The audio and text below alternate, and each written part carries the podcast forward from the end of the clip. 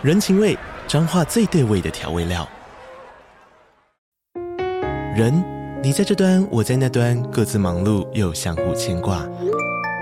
情，街角的吵杂声传递温暖与思念。味，是从每一个转角飘出的乡愁。这里是彰化县政府 Podcast 节目《彰化早咖》，我是主持人内克。从彰化大小事各具特色到旅游攻略，透过轻松有趣的访谈，带着大家走进最在地的早咖。准备好了吗？彰化的故事，我们说给你听。以上为彰化县政府广告。你现在收听的节目是《历史下酒菜》。今天的主题是双头鹰简史：女王与大地，另一个国家的诞生。Hello，欢迎来到历史下酒菜，我是 Wendy。我们今天的节目呢，是由 TBAF 九语社会责任促进会赞助播出。时间过得好快，今天已经是我们的第九十二集节目了。今天的节目是好久不见的双头鹰简史。虽然哈布斯堡家还是频繁的出现在我们的节目里面，但真的是有一段时间没有更新这个系列了。今天的主题是女王与大地，另一个国家的诞生。我发现我好像一直没有跟大家讲这个双头鹰是什么意思。这个双头鹰是指神圣罗马帝国的国徽，他们的国徽就是一只有两颗头的黑色老鹰。只是哈布斯堡家长期霸占王位，所以就一直在讲哈布斯堡家的故事。但今天会提到哈布斯堡家以外的另一个家族。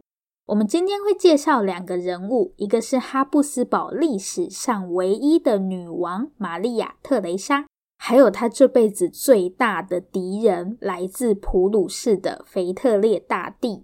我们今天的节目主题除了女王与大地，还有另一个国家的诞生。所以现在要请大家来猜猜看，这里诞生的这个新国家到底是哪一个国家呢？我给大家一个小提示：之前我们有介绍过关于咖啡的历史嘛，在西元十八世纪的时候，有不少欧洲君主都很讨厌咖啡。瑞典国王古斯塔夫三世还做了一个实验，来看看咖啡有没有毒。其实我们今天要介绍的这个腓特烈大帝也非常讨厌咖啡。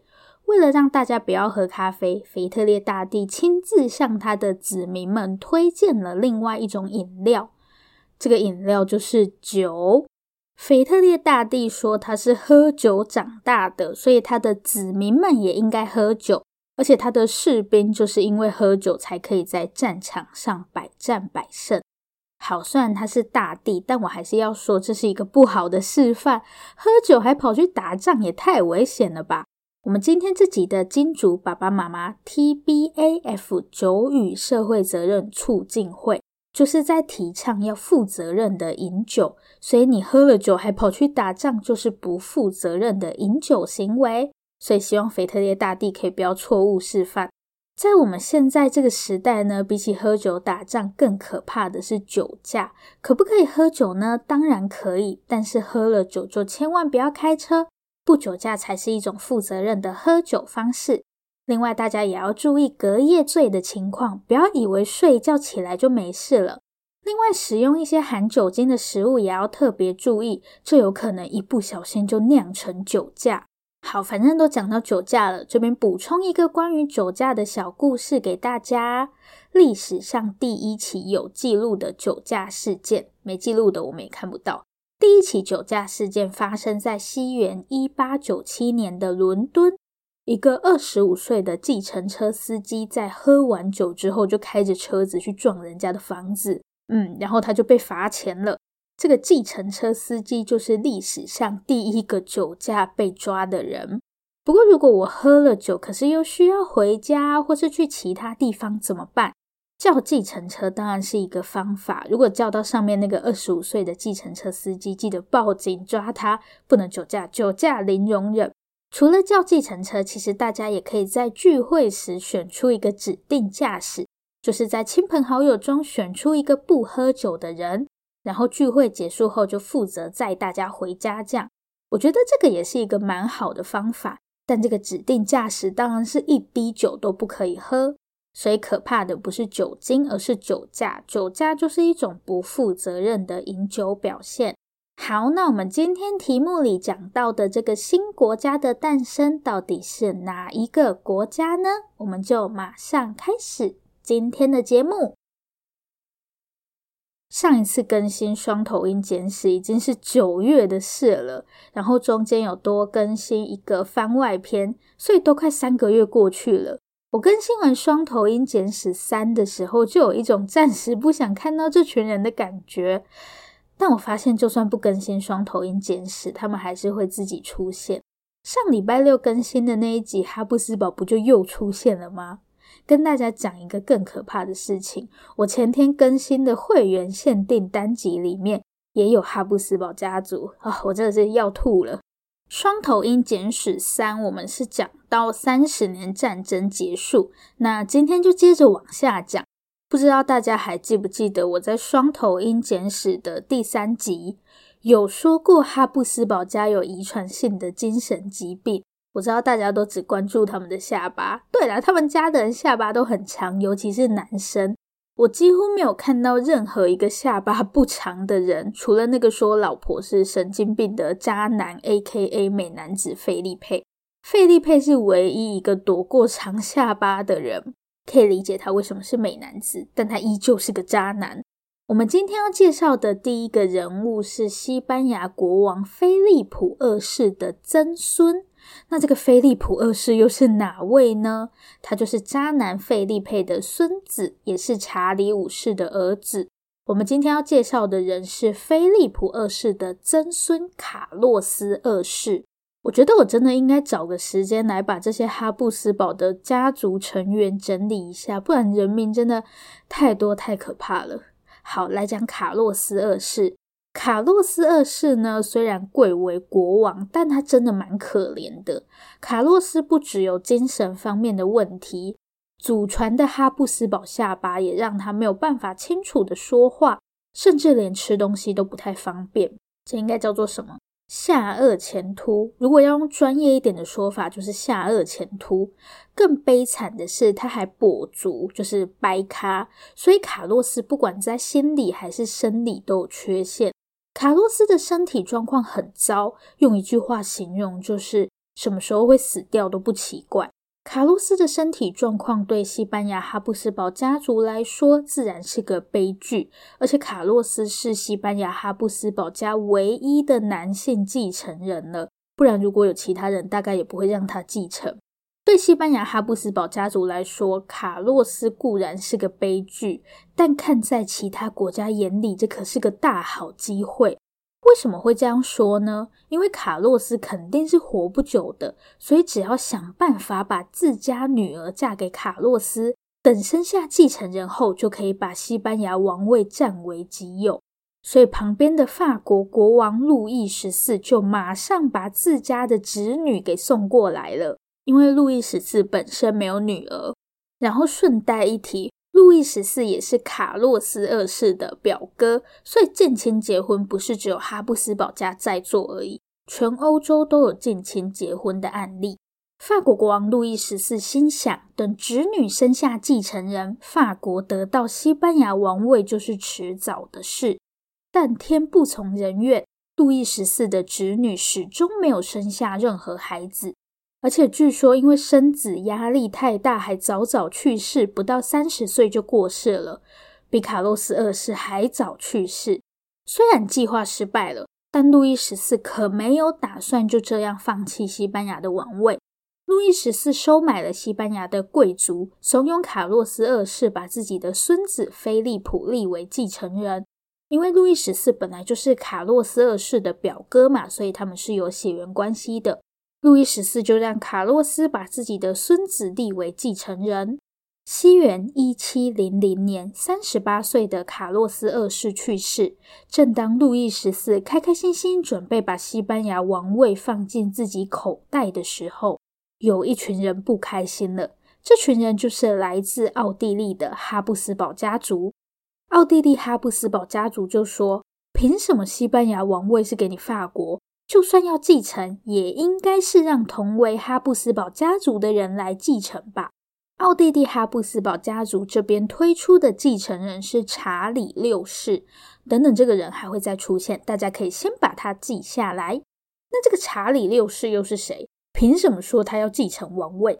好，查理六世的爸爸呢，是路易十四的表弟，也是卡洛斯二世的表哥，所以查理六世是路易十四跟卡洛斯二世的侄子，也就是说，查理六世跟卡洛斯也是有血缘关系的。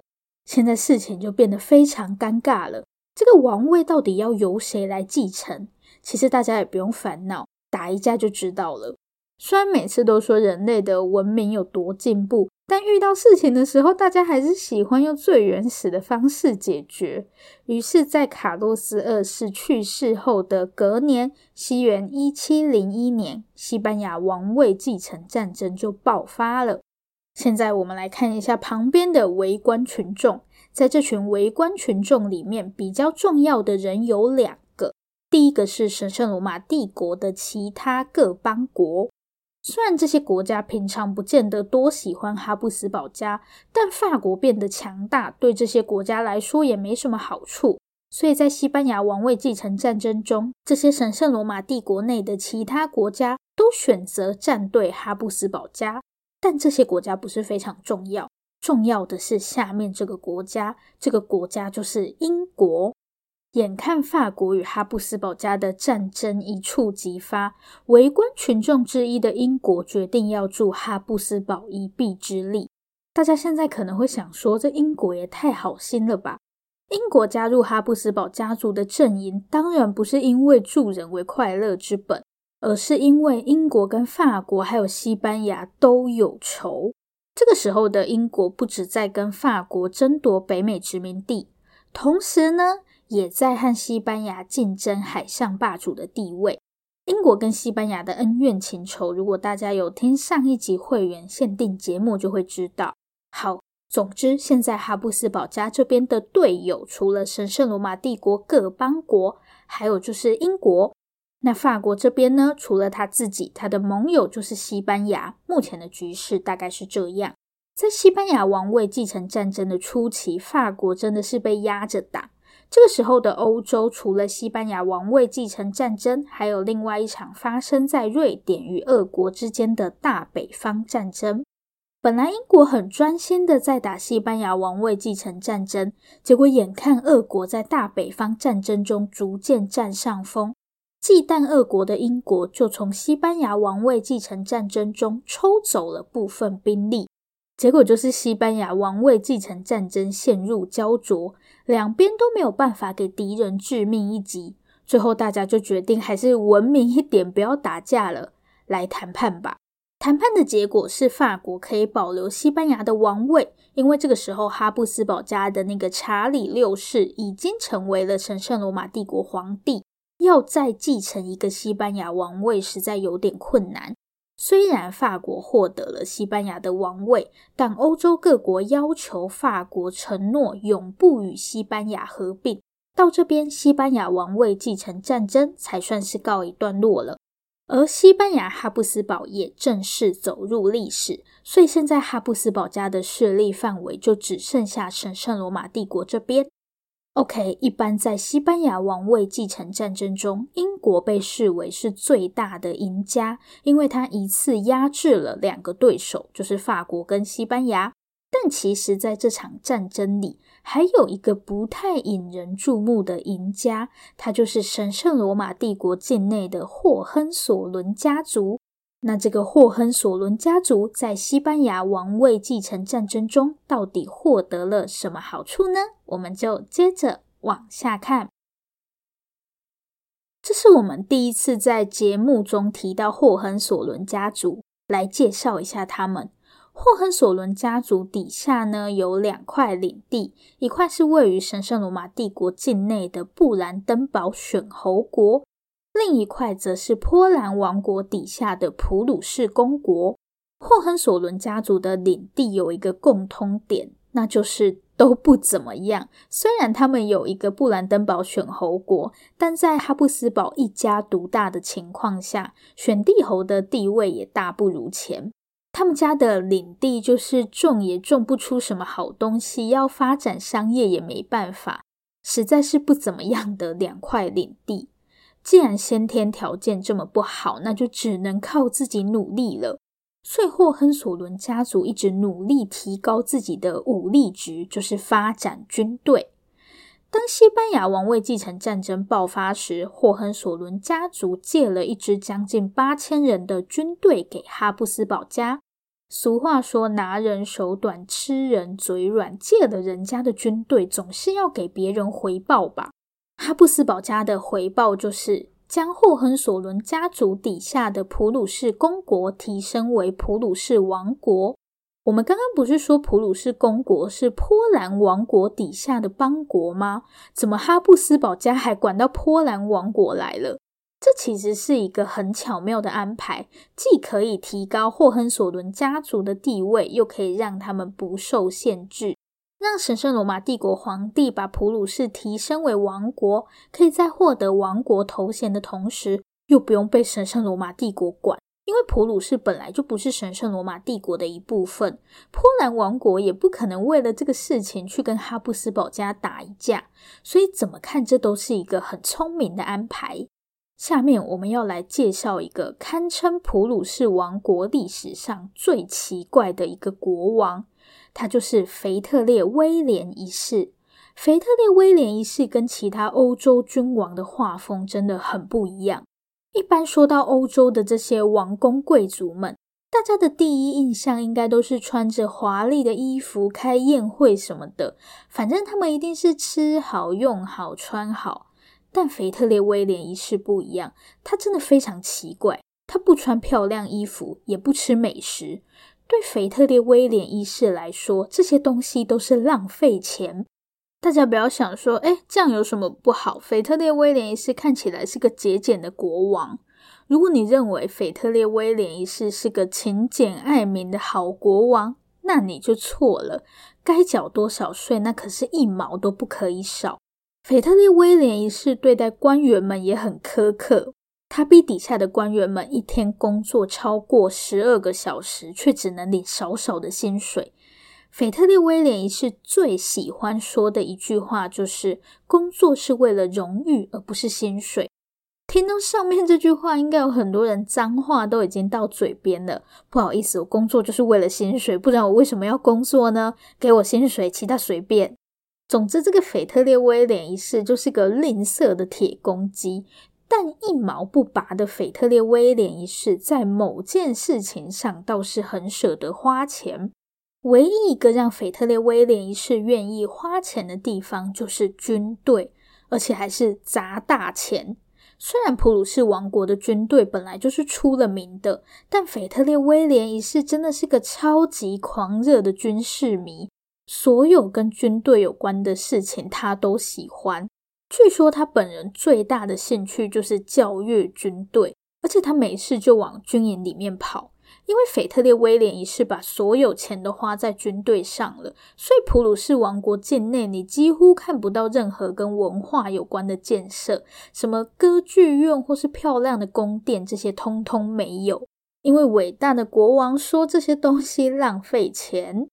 当时的波兰国王还说，波兰与普鲁士就好比希腊城邦里的雅典与斯巴达，意思是波兰很有内涵，普鲁士就只有军队，根本跟斯巴达没两样，借此嘲笑普鲁士没水准。正常人听到自己被形容成是斯巴达，应该会生气吧？就是四肢发达、头脑简单的那种感觉。但腓特烈威廉一世真的是个怪人。他听到自己的国家被说成是斯巴达，他很开心诶，听不出来人家是在说你没水准吗？果然是头脑简单。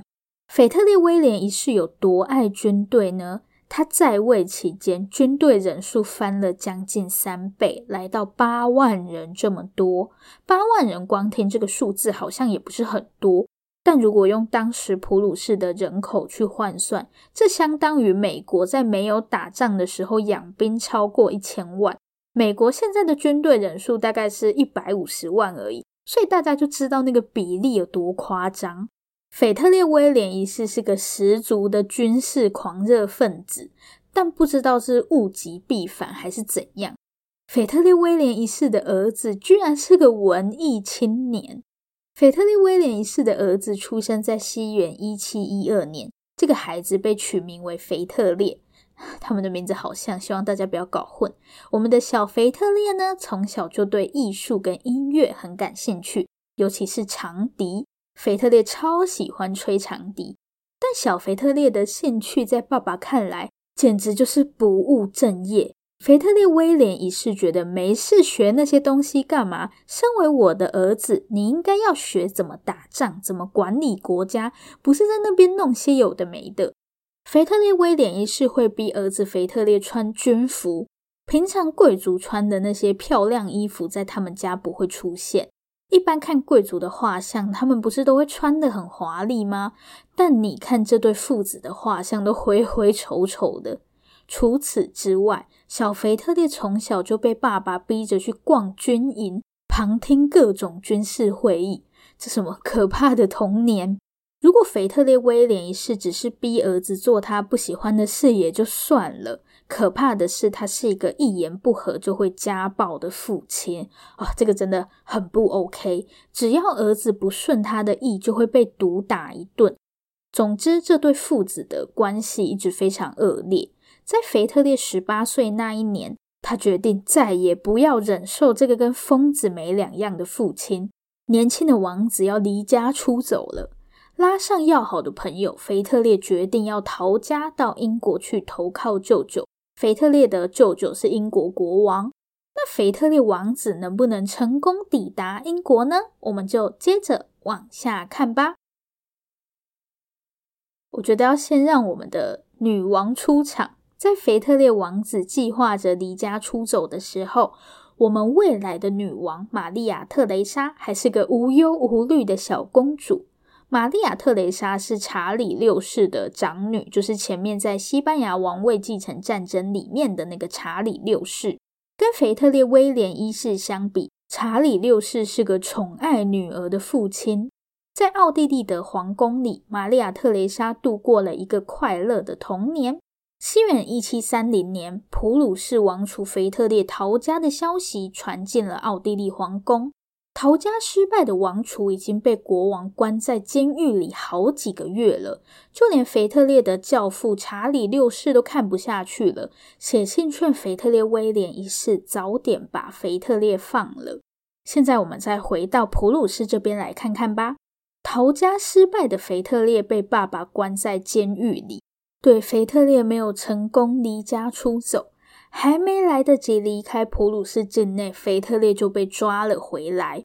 西元一七三零年的十一月六日，这天清晨，腓特烈从睡梦中被叫醒，守卫带着腓特烈来到窗边，窗外是一大片空地。腓特烈看着与自己一起离家出走的好友，双手被抚，面如死灰的跪在地上。好友的身后站着高大的刽子手。随着父亲腓特烈威廉一声令下，好友人头落地。这个景象吓坏了只有十八岁的腓特烈。据说腓特烈当场昏了过去。我觉得腓特烈威廉真的有病，谁会在儿子面前把他最好的朋友杀死？这根本是变态吧！醒来之后的腓特烈简直变了一个人。他不再反抗父亲，对于父亲的要求，他照单全收。在西元一七四零年，腓特烈威廉一世过世后，腓特烈成了普鲁士国王腓特烈二世。此外，在同一年过世的还有神圣罗马帝国皇帝查理六世。查理六世没有儿子，为了让女儿玛丽亚特蕾莎继承自己的爵位，查理六世费了好大一番功夫修改继承规定。这里指的主要是哈布斯堡家的奥地利大公爵位。神圣罗马帝国的皇位不能由女性来担任，所以哈布斯堡家打算让玛丽亚特蕾莎的丈夫成为皇帝。不过现在这些都不是重点，因为玛丽亚特蕾莎很有可能连奥地利大公的爵位都保不住。因为查理六世对玛丽亚·特蕾莎一直是放养的状态，就是公主想干嘛就干嘛，所以周围的人们始终不认为玛丽亚·特蕾莎有能力继承爵位。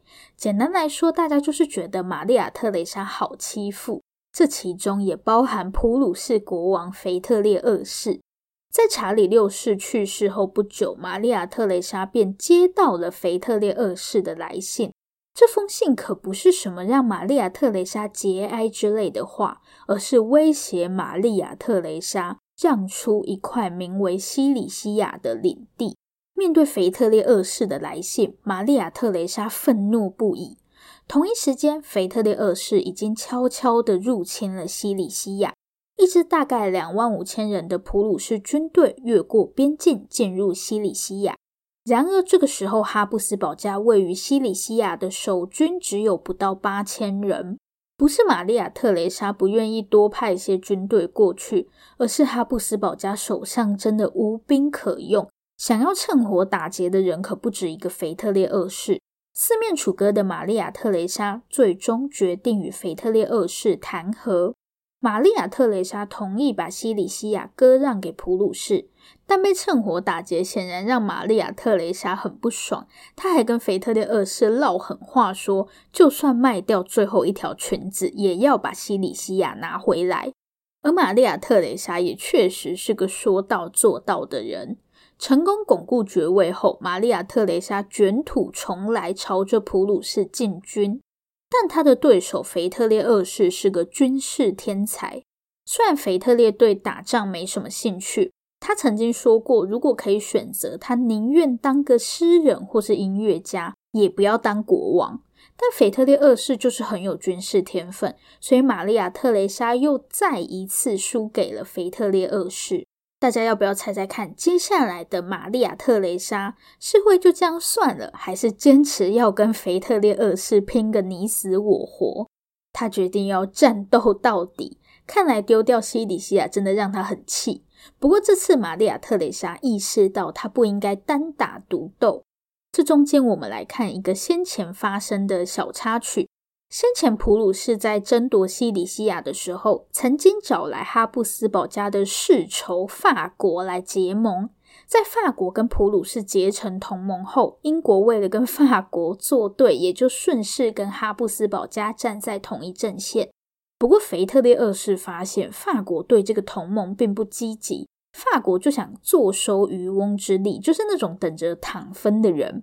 而另一边，比起哈布斯堡家，英国似乎对逐渐兴起的普鲁士很感兴趣。对于英国来说，他要对付的是法国，跟普鲁士或是哈布斯堡家哪一个结盟都无所谓。于是，英国背着玛丽亚·特蕾莎偷偷找上了腓特烈二世，并说服他甩掉法国。本来就不爽法国的腓特烈二世，马上就接受了英国的提议。失去盟友对于玛丽亚·特蕾莎来说，本来应该是个沉重的打击。但玛丽亚·特蕾莎很快就振作起来，甚至不惜跟过去的敌人法国结盟。大家还记不记得，很久之前有跟大家介绍过玛丽·安东尼？就是那个在法国大革命被送上断头台的皇后玛丽安东尼，就是玛丽亚特蕾莎的女儿。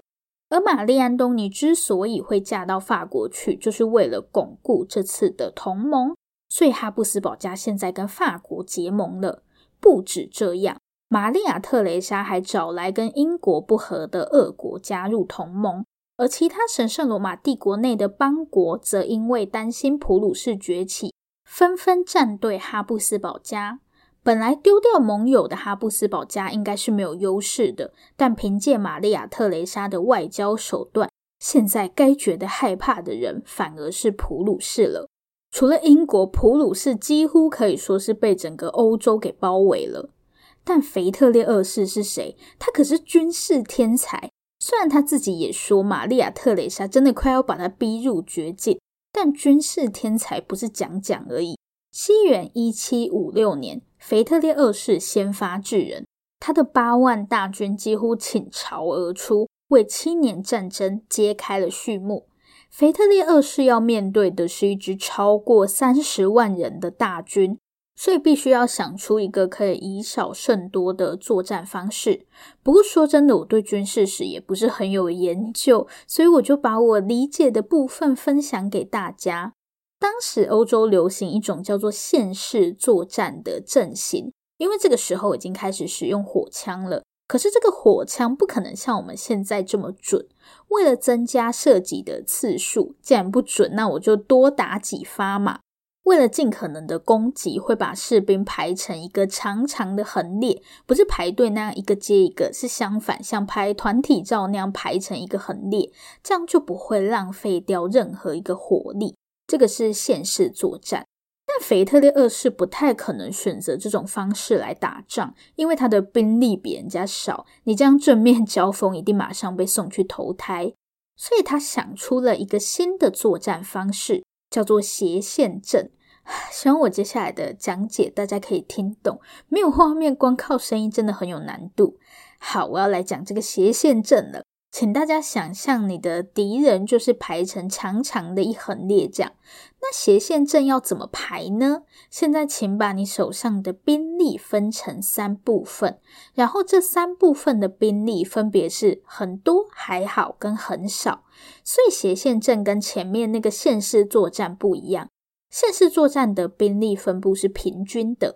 我们还是一样把阵型排成像是在拍团体照那样，只是兵力的分布是不平均的。假设左边的兵力多，那右边的兵力就会少。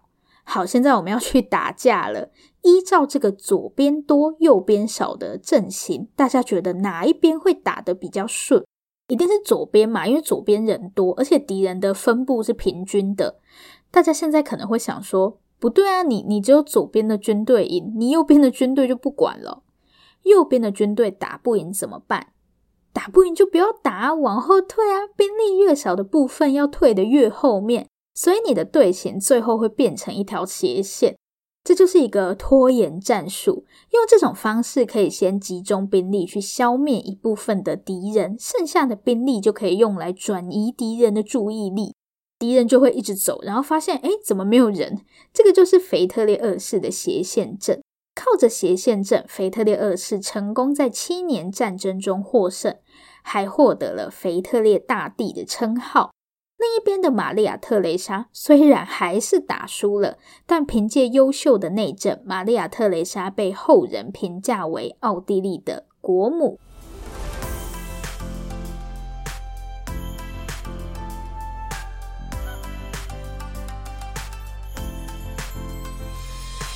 今天节目的最后，来解答一下前面的问题。我们这集节目的标题是《女王与大帝：另一个国家的诞生》嘛？观看今天的节目内容，这个国家应该是普鲁士王国。为什么要刻意讲普鲁士王国呢？当然不是因为腓特烈二世跟玛利亚特蕾莎很有 CP 感。好，不要乱讲。会讲普鲁士，是因为普鲁士王国是一个国家的前身，这个国家就是德意志帝国。不过今天还没有办法往下讲到这个部分。我觉得决定把双头鹰简史停更一段时间是正确的。之前看太多，我都要吐了。现在又回来做他们的故事，有一种重新恋爱的感觉。果然是小别胜新婚。这个系列目前也已经来到后半段了，可能还会有个两集。嗯，应该是两集。好吧，希望可以顺利把这个系列做完。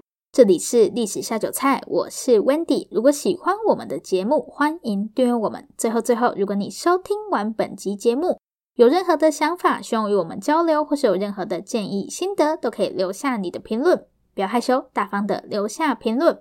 如果你真的真的很害羞，那就订阅我们吧。这里是历史下酒菜，我们下次见，拜拜。